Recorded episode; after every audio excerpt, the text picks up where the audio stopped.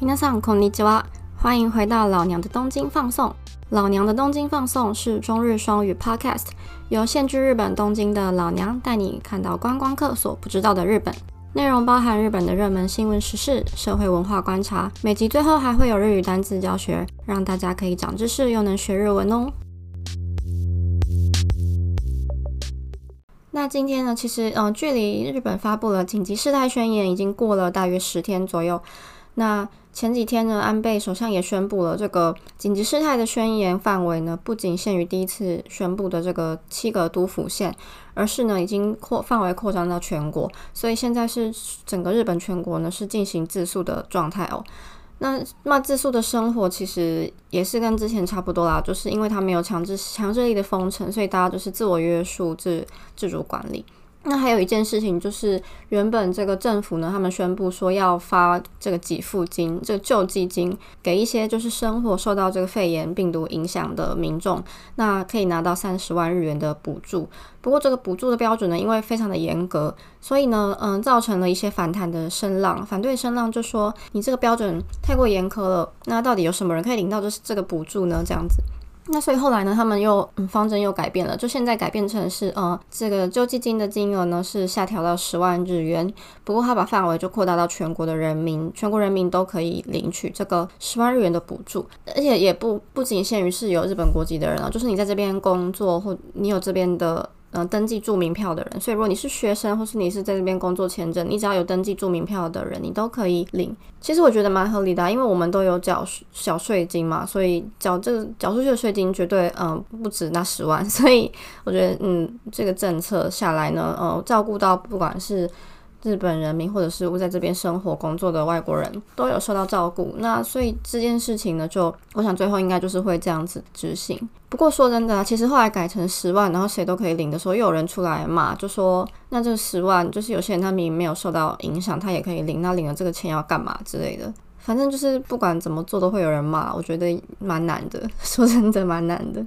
那也因为肺炎的影响呢，其实很多店家。尤其是饮食店家，他们其实现在没办没办法营业，或者是就算营业也也没有客人上门嘛，那算是饮食业的一个寒冬的状态。那他们就开始有一些方法，就是贩卖他们的东西。那那我前几天在我的 IG 也有 po，就是有一些店，它本来是那种很高级的，像我们家附近就有那种和食料理，就是日式料理屋。现在有一些它是开始做外带，所以比如说中午时段，它就提供一些便当给你外带，也是他们维持生计的一个方式。我前几天去买那个便当，真的是超级好吃的，就是也很难想象，因为它就是一个便当嘛。我本来没有抱太大的期待，就是想说日本的那个冷便当味道吃起来应该都差不多。不过那个就是日式料理屋，果然就是这个主厨他有。师傅他们的手腕果然就是不一样，只是一个小小的便当，那个肉的味道，猪肉那个味道很有层次，就是它有那种里面还有那个柚子胡椒的味道，我觉得非常的好吃。然后我就决定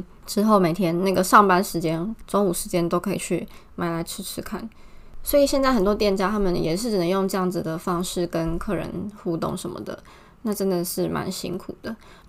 那说到这个饮食业，大家就是没有办法去外面聚会去吃东西喝酒嘛。那可是身心爱喝酒爱聚会的日本人呢，他们要怎么样？他们就是有这个对策。他们对策是什么？就是他们开发了一个，开始流行一个叫做 “remote n o m i k a 就是农民开就是那个喝酒的会聚会的意思。那日本就是有很多理由，他们各种理由，就是有新人进来公司，他们也可以办一个欢迎的农民卡。那有人要离职，他们就可以办一个送别的农民卡。那或是有一个什么大案子告一个段落，他们就会办一个庆功的农民卡，就是有各种的农民卡可以喝酒。他们就是想一个理由可以聚在一起喝酒而已。不过现在因为没有这个地方可以去嘛，那他们还是有一些这种就是聚在一起的这个社交的需求的时候呢，就发展出了 remote 农民卡，就是远端喝酒。那像我们公司也是，因为最近四月嘛，有新人刚进来我们的部门，那新人也蛮蛮衰的。说真的，因为他刚进来公司，然后他就只有第一天到公司报道吧，然后那时候公司还是帮他们准备了一个就是入社典礼，入 new s h a s k i。但是那个典礼的时候，他们就是大家都有保持要保持社交距离，所以他们就分散在好几个我们公司的好几个会议室里面，然后大家就是坐很远。然后呢，从另外一个房间就是有那个那个影像的播出，然后他们就这样同步进行那个入社典礼，也是蛮辛苦的。然后隔天开始就是在家工作，诶，然后他们还有新新人研修，那他们新人研修，大家还要就是做那种小组讨论 （group discussion），他们就全部都是线上进行，就是一整天视讯软体就是一直开着做讨论啊，然后做发表、做报告，所以我觉得他们也是蛮辛苦的，就是在这个特殊的情况下。进来这样子，后来新人就研修完之后呢，就分派到各个部门。那我们部门就是有几个人进来，所以我们也有一个欢迎小型的欢迎会。那也不能聚会嘛，所以可是你又不能让新人觉得说好像没有受到欢迎，因为他们日本真的很重视这个，就是你若来然后没一个什么仪式欢迎他的话，就好像冷落了人家，就是很不好的行为。那所以他们我们的那个上司他就办了一个这个线上的糯米开，然后我们就大家就是视讯软体这样子，大家就自己在家准备自己的酒啦、下酒菜啦，然后嗯就开始视讯这样子喝酒，然后也是也是一样就是闲聊，只是说你就是东西吃东西自己准备，然后你们就是透过线上的这样子交流。不过有一些像我一些前辈，他们家里就是有小孩，那所以有时候小孩就会在旁边就很想要加入，然后。就会在那边问说：“爸爸你在干嘛？”然后就在那边就是闹，然后有有时候就会跑到镜头前面一起加入，就是还我觉得就蛮可爱的，很温馨的感觉，算是可以看到同事平常看不到的一面，我觉得也是蛮有趣的。那实际上呢，其实日本人到底有没有真的就是乖乖没有出门？那这件事情其实有几个数据有显示，那个 JR 东日本他们他就有发表说呢，就首都圈。的车站呢，利用人数是大幅的减少。那它是跟去年，就是二零一九年的同一个时期的星期六去比较，那就比较说了这个上星期六四月十一号的星期六呢，是发布了紧急事态宣言后的第一个星期六。那这个星期六跟以前二零一九年同时期的星期六相比呢，利用人数车站的利用人次是大幅的减少了。在涩谷车站呢，竟然减少到了百分之九十。八 percent，也就是说只留只剩下百分之二的人在那个在那个利用这个涩谷车站，非常的显著。然后这个减少还有包括这样东京车站呢，也减少了百分之九十三。那新宿车站呢是减少百分之八十九，然后以及横滨车站跟大宫车站、千叶车站呢也都减少了大约百分之八十左右。所以我想大家真的是有乖乖的待在家里面啊。这个紧急事态宣言对日本的影影响呢，还是大家还是蛮看重这件事情的。不过呢，一直待在家里呢，多少还是会出现一些就是这个负面的影响。第一个是你的身身体方面，你没有去外面运动啊，你很像我啦，我自己就是呃平常没有什么在做，在家里没有什么运动，是出去可能就是走走路，走路之余呢就没有什么运动。那可是因为现在都在家工作，所以的运动量真的是直线的下滑诶。那这件事情身体上的影响之外呢，心灵上的影响也很显著。就是我身边的，包括我的同同事也是，他们就开始在说，在家里一直闷在家很累，然后没有什么有趣的事情，然后跟人没有交流，所以那些有家庭的人可能还好，但是一些像我这种一个人住的，他们就会特别的陷入一种有点忧郁低潮的感觉。读卖新闻这一篇新闻，他就报道说，因为这个字数的扩大呢，在推特上面，他就分析了推特上面的这个。呃，推特他们贴文的内容有没有什么变化？然后就发现了这个很累，这个日文是 s k a l e 然后跟 stress 就是很累，然后以及压力，有这两个关键字的那个 Twitter 的数量呢是直线上升的。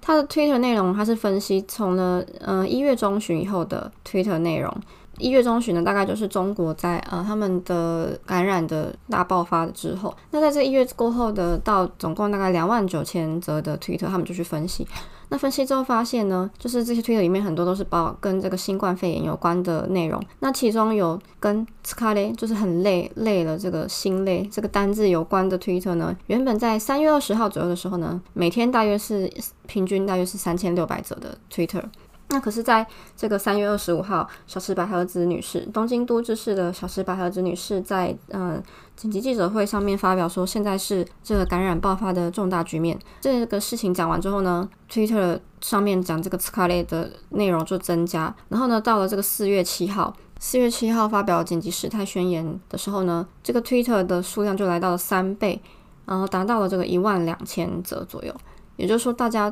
在这个宣言发表之后呢，身心状态我想是受到了很大的影响。那不止 s c a r l e 这个字，还有 stress 压力，然后还有 u 子就是忧郁这些，嗯，还有这些字的推特贴文呢，也有同样的倾向。那说到这个累跟压力哦，其实在日本的一些家庭当中呢，也就是我刚刚讲一个人，一个就是自己住的一个人呢，比较会受到这种好像。被社会孤立，然后嗯没有办法跟人见面，很孤单的感受。但其另外一方面呢，有家庭的人呢，也是有受到一些影响的。现在呢，就有一个新闻，就是在推也是一样在推特上面啊，有一个关键字慢慢的上升。它这个关键字呢叫做 “corona 离空”，那意思就是 “corona” 就是那个嘛肺炎病毒嘛，那离空就是离婚，所以就是肺炎离婚。这个肺炎离婚是什么意思呢？它那内容其实蛮有趣的，就是说，因为现在发自诉，那另外还有就是，呃，很多有些人呢，他的公司是会像我嘛，就会在家工作。那在家工作的时候，其实对于这个一些夫妻生他们的生活来说，会有一些影响，因为可能从前大家要知道，日本还是有蛮多就是家庭主妇。那当然也有很多就是是两个人都工作的，不过就是呢，比较那个家庭主妇在家，然后先生出去工作的那种家庭来说的话，先生突然就不出门了，然后就是从早到晚都在家里面，然后呢，夫妻就是两个就是相看两瞪眼，就会有一些摩擦。那新闻里面就是说，因为现在呢，就是老公一整天都在家里面，然后可是却却不帮忙做家事，就比如说他在家工作嘛，早上起来就会早餐嘞，然后然后就会吃早餐，然后吃完后就在家工作，然后可是同样太太就还是要去做。做一些家事什么的，那可是比如说中午午餐的时候，老公肚子就哎午餐嘞，然后就那个太太又要去做午餐给他什么的。就原本可能呃老公先生在外面工作的时候，他可能至少午餐是自己解决，那晚餐他有时候也可以在外面解决，或者是他就不会那么早回来。夫妻之间有一些彼此互相喘息的时间。可是因为肺炎的影响，他们现在就是两个人都要在家里面。你也知道，就是人就很容易互看不顺眼嘛。那都在家里的话，你们能够。争执或是摩擦的机会就会变多啦。那所以比较多的内容都是说，这个因为在老公一整天在家，可是却都不帮忙做家事，然后只会杵在那边很没用，所以让老婆看不顺眼，然后就吵架。然后所以呢，他们就很多老婆就会很多太太就会在这个推特上面发抒压抒发他们的心情，然后最后都会加上一个 hashtag，就是 corona 离婚，就是肺炎离婚这样子。那其实对于这件事情呢，那个现他这个有采访太太的想法之外呢，也有采访先生的想法。那先生的想法是说，其实他们也有试图要帮忙做家事，不过就是他们要做的家事的方式，其实太太有太太自己的一套方法，然后先生就是不懂，所以没有照那个方法去做的时候呢，又反而又被太太骂，然后让他们觉得很无所适从。嗯，觉得这种问题就是做要沟通跟协调。不过因为突然发生这样子的强制就在家的状况，所以。我觉得这种家庭内的摩擦真的会变多，不知道是不是有人真的因为这样子的原因，就是因为肺炎而离婚了。不过，我想这点出来一个部分，就是说这种呃疫情，然后造成生活方式的改变，不管是在工作上或者是在家庭生活方面，很多部分我们都是需要去改善，然后去调试。